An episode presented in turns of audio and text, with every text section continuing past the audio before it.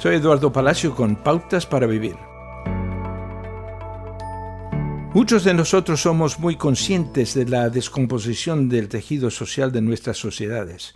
Entendemos que la mayoría de los políticos son deshonestos y muchas empresas apenas intentan ocultar su forma de explotación a los trabajadores. Este es el estado del mundo. ¿Qué podemos hacer al respecto?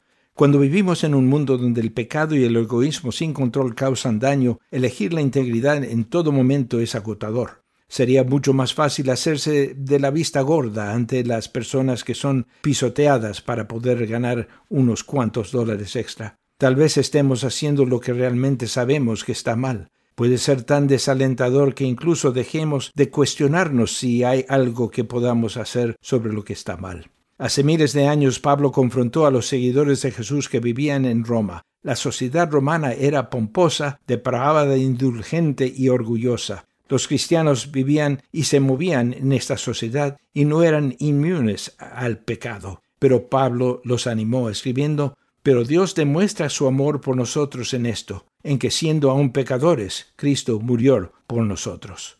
Tómese un tiempo hoy para examinar si está alimentando los pecados de la sociedad en la que se mueve. Luego anímese porque lo que hemos perdido o dañado Jesús lo restaurará. Pero esto no sucede mágicamente, sucede a través del sacrificio, tanto el sacrificio de Jesús como el alejamiento de nuestros pecados.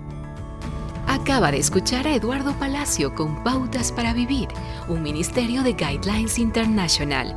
Permita que esta estación de radio sepa cómo el programa le ha ayudado.